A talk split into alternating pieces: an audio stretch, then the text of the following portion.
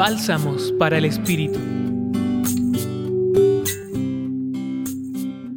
Hoy, como iglesia, recordamos y veneramos a los santos inocentes.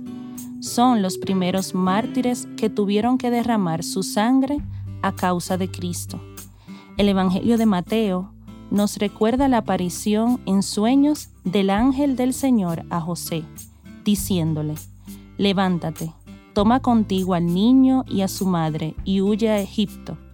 Herodes montó en cólera y mandó matar a todos los niños.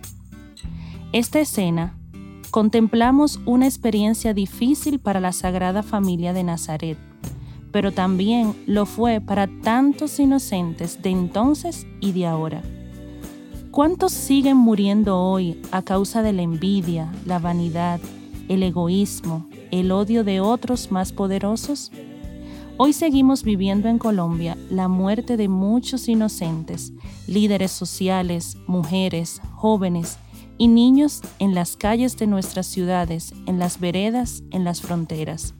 La escucha activa de la voz de Dios presente en nuestra historia nos ayude como humanidad a ver las situaciones donde la vida está amenazada a percibir lo que ocurre a nuestro alrededor, quiénes son los débiles y escuchar los clamores y llantos silenciados.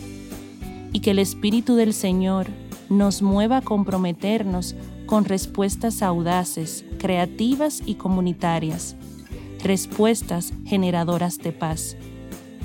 Recordar siempre que Dios está junto a los pequeños, los excluidos, junto a aquellos a quienes se les niega el derecho de ser, de tener oportunidades, y que tú y yo somos medio para esta presencia de Dios en el mundo.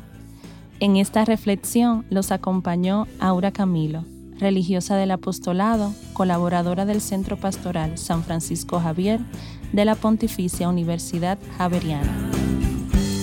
Escucha los bálsamos cada día entrando a la página web del Centro Pastoral y a javerianaestereo.com.